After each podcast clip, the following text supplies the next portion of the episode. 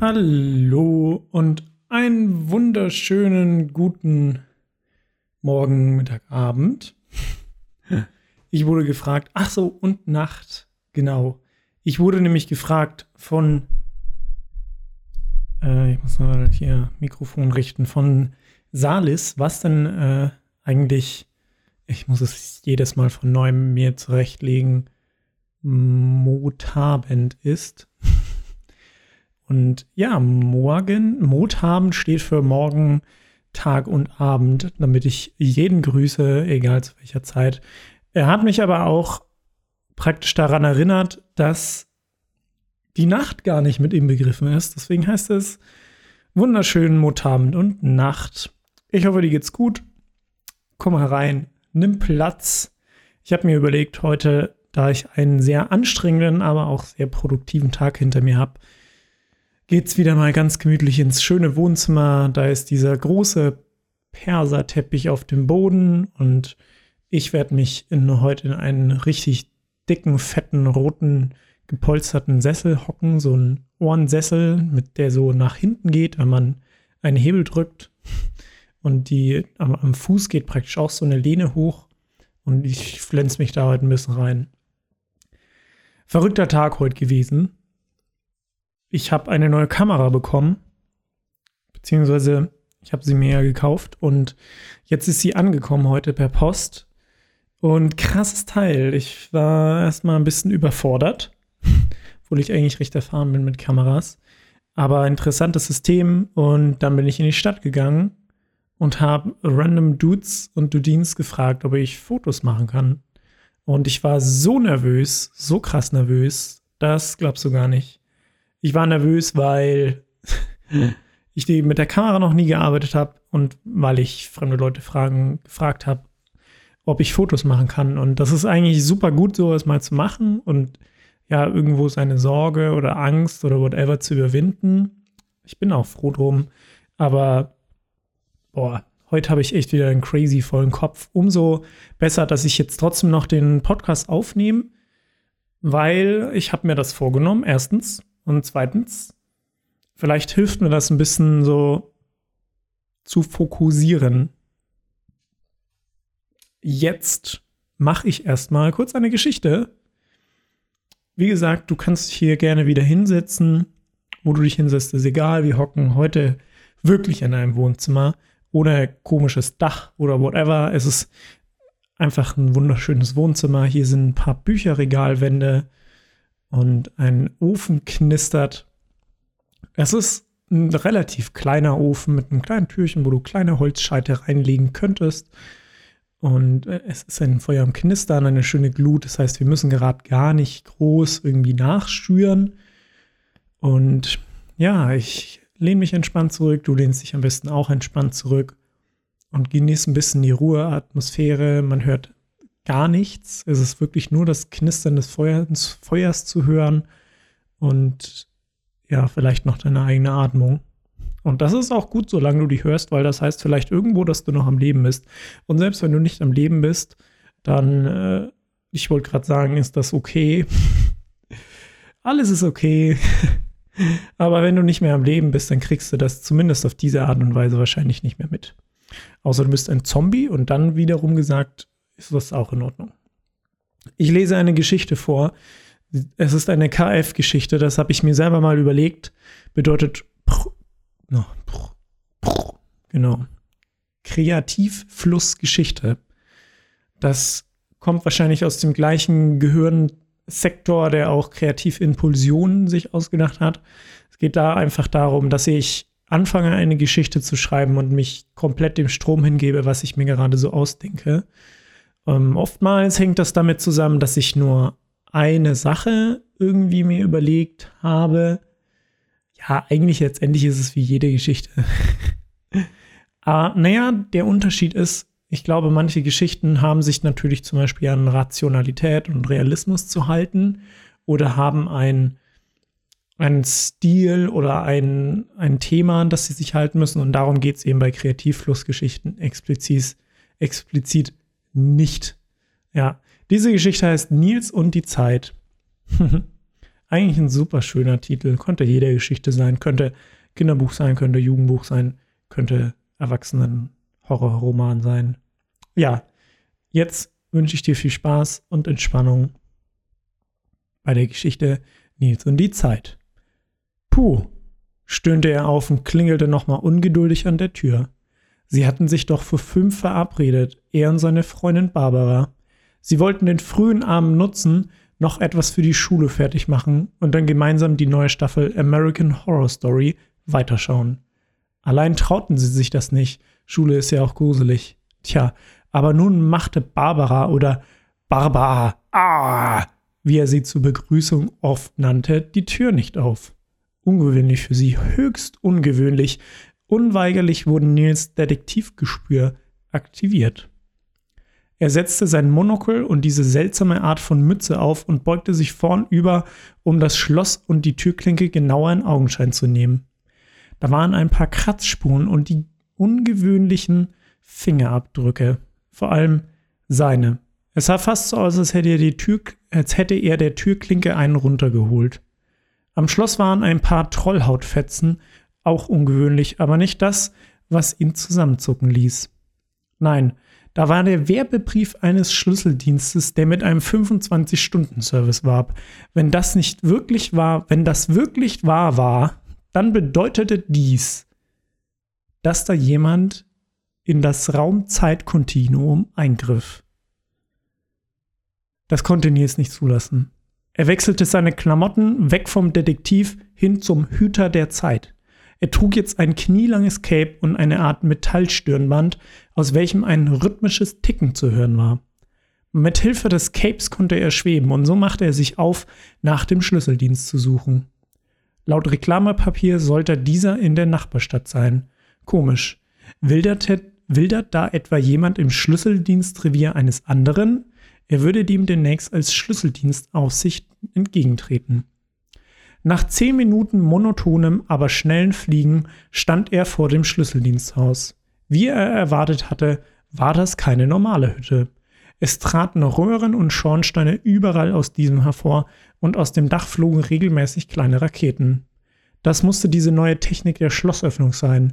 Die Raketen fliegen so schnell aufs Schloss zu, dass sie durch die Raumkrümmung, die durch das Kreischen einer alten Diva entsteht, so klein werden, dass sie in das Loch passen.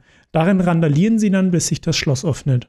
Oft ist die Tür danach nicht mehr übrig, aber offen. Nils wechselte diesmal nicht die Klamotten, sondern nur den Stil. Weg vom Casual-Zeitwächter hin zum Kampfzeitwächter. Sein Cape war jetzt knöchellang und sein Stirnband tickte etwas aggressiver im Takt. Mit wenigem Schweben wie Schritte, nur ohne Bodenkontakt, war er über einem der Schornsteine, aus welchen gerade kein Rauch kam, und schlüpfte hinein. Wie dieser alte weißbärtige Mann, den alle so mochten. Nils verstand nicht, was ihn besonders machte. Er kletterte schon als kleines Kind Schornsteine von innen hoch und wieder runter. Unten angekommen machten sich seine schlimmsten Befürchtungen wahr. Da in der Mitte stand eine Zeitmaschine. Sie sah aus wie ein Brotbackautomat und backte in der Tat auch gerade ein leckeres Brot. Als es pinkte, sprang das Brot aus dem Automaten, steckte wieder rohen Teig ein und drehte die Uhr um eine Minute zurück. Neben Nils stand plötzlich ein dürrer, zauseliger Mann. Seine Haare hatten die Farbe einer überreifen Kiwi und sein Mund machte ständig schmatzende Geräusche, wie als wenn er eine überreife Kiwi essen würde. Sie müssen die Betriebsaufsicht sein. Kommen Sie, ich erkläre Ihnen das. Nils folgte. Die Brote hier sind, warum auch immer, von den Naturgesetzen befreit. Als ich den Automaten gekauft hatte, lag eine Befreiung des Amtes der Realität bei. Ich habe das nicht weiter beachtet. Aber als ich bemerkte, dass die Brote nach dem Backen lebten und auch noch die Zeit zurückdrehen konnten, staunte ich nicht schlecht. Ich tat, was jeder schlaue Geschäftsmann tun würde. Ich machte eine Ausbildung zum Schlosser und eröffnete einen Schlüsseldienst. Jetzt habe ich jeden Tag eine Stunde mehr Zeit, in der ich meine Konkurrenten ausboten kann. Nils staunte nicht schlecht, aber war zufrieden. Wenn eine Befreiung vom Amt der Realität bestand, dann war alles in Ordnung. Er schwebte wieder zurück zu Barbaras Haus. Als er gerade noch einmal klingeln wollte, öffnete sich die Tür und ein Oger stand ihm gegenüber. Er hatte ein hochrotes Gesicht und schien ziemlich außer Puste. Hinter ihm stand Barbara oder Barbar, ah, mit ähnlichen Symptomen und einer ziemlich zerzausten Frisur. Die ganze Situation hatte etwas Angespanntes, also gab Nils dem Oger einen Kuss auf die Wange und schob ihn dann aus der Tür, um diese dann nach von innen zu schließen. Endlich war er bei Barbara. Ja, coole Geschichte, finde ich. Also, ich lese die Geschichten immer nicht durch, bevor ich sie dann wieder vorlese. Ehrlich gesagt. Also, aber ich freue mich jedes Mal trotzdem immer wieder darüber, was ich da so fabriziere. Es geht offensichtlich um einen Typen, Nils, der mehrere Berufe ausübt. Ist ja heute eigentlich nichts Außergewöhnliches, würde ich sagen. Aber die Berufe an sich sind schon außergewöhnlich. Weil Detektive, ich weiß nicht, gibt es heute überhaupt noch Detektive? Keine Ahnung. Ja. Hat auf jeden Fall Spaß gemacht zu schreiben. Äh, ist, glaube ich, wenn ich mich recht erinnere, eine meiner liebsten KF-Geschichten. Es ist eigentlich Quatsch, das KF-Geschichte zu nennen, weil alle meine Geschichten existieren und äh, werden auf die gleiche Art und Weise produziert. Ich ähm, mache einfach so eine Art Ventil in meinem Kopf raus und dann läuft die ganze Soße durch meinen Mund irgendwie aufs Papier. So in der Art. Ja, ich dachte mir, ich mache heute noch zwei kurze Themchen. Ähm, einmal kurz, ich weiß jetzt gerade leider nicht so, was ich letzte Woche mal noch gesprochen habe, sonst hätte ich daran anknüpfen können. Ähm, tja, hätte ich mal noch mal drüber gecheckt. Aber dazu hatte ich jetzt viel zu viel Bock, einfach aufzunehmen. Und ich habe viel zu viel Bock auf diesen leckeren ähm, Rohkostaufschnitt, den ich mir da hier gemacht habe. Paprika und eine Karotte. Ja. Ähm, ich habe heute irgendwo meine Angst überwunden oder eine Angst, irgendwie wen Fremden einfach anzusprechen. Obwohl das ist jetzt gar keine so konkrete Angst von mir. Ich hätte auch kein Problem, einfach irgendwen Fremden zu fragen, hey, wo gibt's hier eigentlich Soufflé-Schokolade? Also wenn derjenige im Supermarkt arbeitet. Naja, wobei wäre vielleicht auch lustig, jemand Fremden einfach sowas zu fragen. Und vielleicht würde ich das auch machen, aber nur wenn ich einen konkreten Grund dazu hätte, zum Beispiel jemanden, der im Hintergrund wartet und das Ganze lustig findet, ist ja logisch. Aber ja, deswegen, es war ein Stück weit Überwindung, ich habe mir die Zeit gegeben und ich glaube, das ist ein bisschen wichtig bei sowas, wenn man merkt, man hat vor etwas Angst oder es ist einem bei etwas unmulmig, dass man sich trotzdem die Zeit gibt. Da muss man oder ich musste jetzt gerade so ein bisschen den Grad finden zwischen mir Zeit geben und halt erstmal die Situation auf mich wirken lassen und aber es dann trotzdem wirklich tun und nicht dann sagen, okay, ja, ich habe die Situation also auf mich wirken lassen, ist alles gut, Mann, alles super, tschüss. Weil dann hat man sich ja nicht überwunden. Und das ist ja dann auch irgendwo nicht der Sinn der Sache. Ich meine, letztendlich, ich hätte die Bilder ja nicht machen müssen. Genau, ich habe ja dann Bilder gemacht von den Random Dudes und Dudines. Ich glaube, es waren tatsächlich heute nur Dudes und ganz am Ende ein Bild von einer Dudine noch. Ähm, und ja, ich habe mir schon irgendwo bewusst Skater ausgesucht, weil ich mir ein bisschen so diesen chilligeren, entspannteren Lebensstil bei denen vorstelle. Äh, aber ist natürlich auch irgendwo so ein bisschen Vorurteil. Aber letztendlich, naja, hat sich bewahrheitet, alle waren damit okay. Wobei wahrscheinlich wesentlich weniger Leute damit ein Problem hätten. Ich habe später dann auch Straßenmusiker noch fotografiert. Das war dann irgendwie weniger Überwindung, weil die stehen eh da irgendwie. Potenziell könnte da jeder Videos machen und äh, von dem her war das dann auch okay. Ich habe dann trotzdem noch gefragt, ob ich noch Pictures machen kann. Und dann habe ich das gemacht. Voll cool. Ja, da kann man schon irgendwie auch auf sich stolz sein. Also wenn du irgendwie so Situationen hast, wo du dann vor, Situa vor eine Situation gestellt warst, die dir etwas abverlangt hat in dieser Art und Weise, muss jetzt nichts gewesen sein, was dich verängstigt, sondern vielleicht einfach, wo du etwas nervös bist oder so, dann da kann man auch einfach sich selbst auf die Schulter klopfen und sagen Props to yourself, yourself, dass du ähm, das gemacht hast ist auf jeden Fall cool, wenn man sowas durchzieht. Und das hilft dann auch fürs nächste Mal. Also das kann man sich dann nur das nächste Mal noch in, in den Kopf rufen, hey, ich habe das schon mal gemacht. Und dann kann man das auch wieder machen. Ich glaube, ich werde ähm, nächstes Mal noch über Ängste allgemein reden. Ich habe nämlich auch eine Geschichte, mit der ich sogar am Wettbewerb für junge Autoren Mittelfranken teilgenommen habe und natürlich nicht gewonnen habe. Aber den werde ich euch dann präsentieren, den werde ich dir dann präsentieren, Entschuldigung. Wir sind ja beim Du und nicht bei ihr. Wenn man sich damit entscheiden müsste. Wenn's, wenn man immer fragen müsste, hey, möchtest du im monarchischen, im königlichen ihr angesprochen werden? Auch interessant. War in einer Serie, die ich letztens mal angeschaut habe, Cursed. Da gab es auch einen König, der immer mit dem königlichen ihr angesprochen wurde oder gewollt wurde. Das wollte halt. Aber der auch von sich selbst immer mit wir gesprochen hat. Und das schon abgefahren. Also das nimmt er noch, das habe ich noch nie gehört. Naja. Ähm, jetzt noch eine Sache. Und zwar dachte ich mir, weil ich ähm, gestern meine, mein Klo geputzt habe, dass ich kurz erkläre, wie man dann ein Klo im besten Fall putzt. Denn ja, ich habe mir währenddessen Gedanken gemacht, wie ich das dann immer so mache und wie es eigentlich viel besser ginge. Und ähm, deswegen habe ich da eine neue Technik entwickelt. Und die beginnt tatsächlich erstmal damit, dass man das ganze Klo demontiert, weil es geht natürlich, du kannst es nur sauber machen, wenn es alles auseinandergebaut ist. Das heißt, du machst oben den Klodeckel ab und die Klobrille ab und dann tust du die ganze Toilette ausbauen ist natürlich ein bisschen schwer, das Wasser dann da außer, unter Kontrolle zu kriegen, aber da ist ja nur im Siphon unten in Wasser.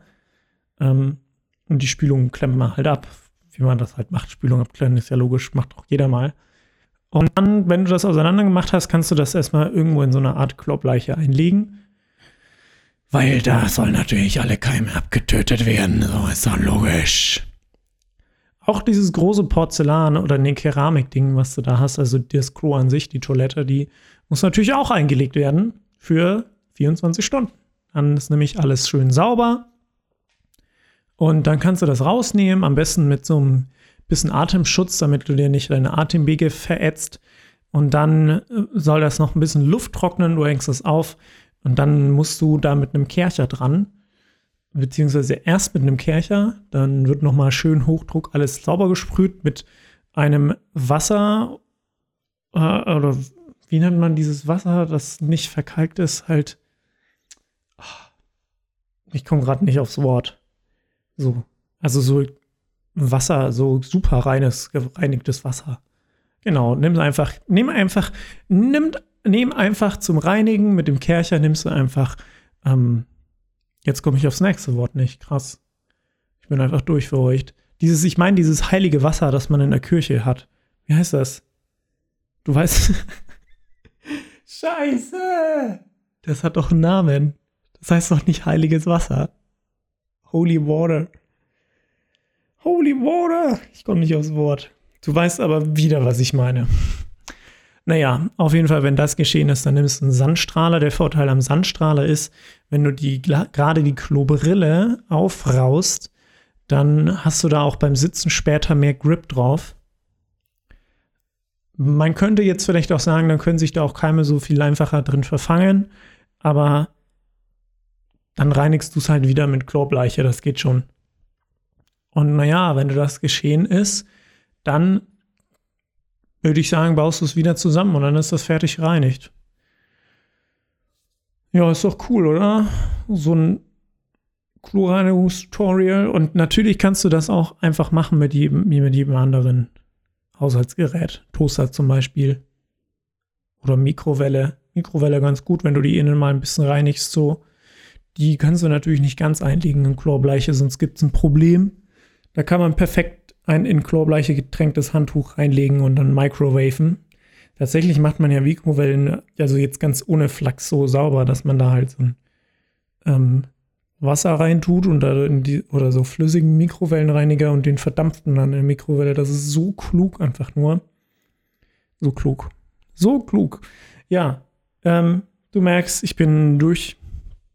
Aber ich merke, das war genau richtig, jetzt aufzunehmen. Und vielleicht ist das dein Leid, dass du dir das alles anhören musst, aber die Geschichte von Nils war eigentlich schon äh, super cool. Deswegen hoffe ich, dass du einen schönen Muttabend oder eine schöne Nacht hast. Weiterhin. Und ähm, dann bis zum nächsten Mal, nicht? Ciao.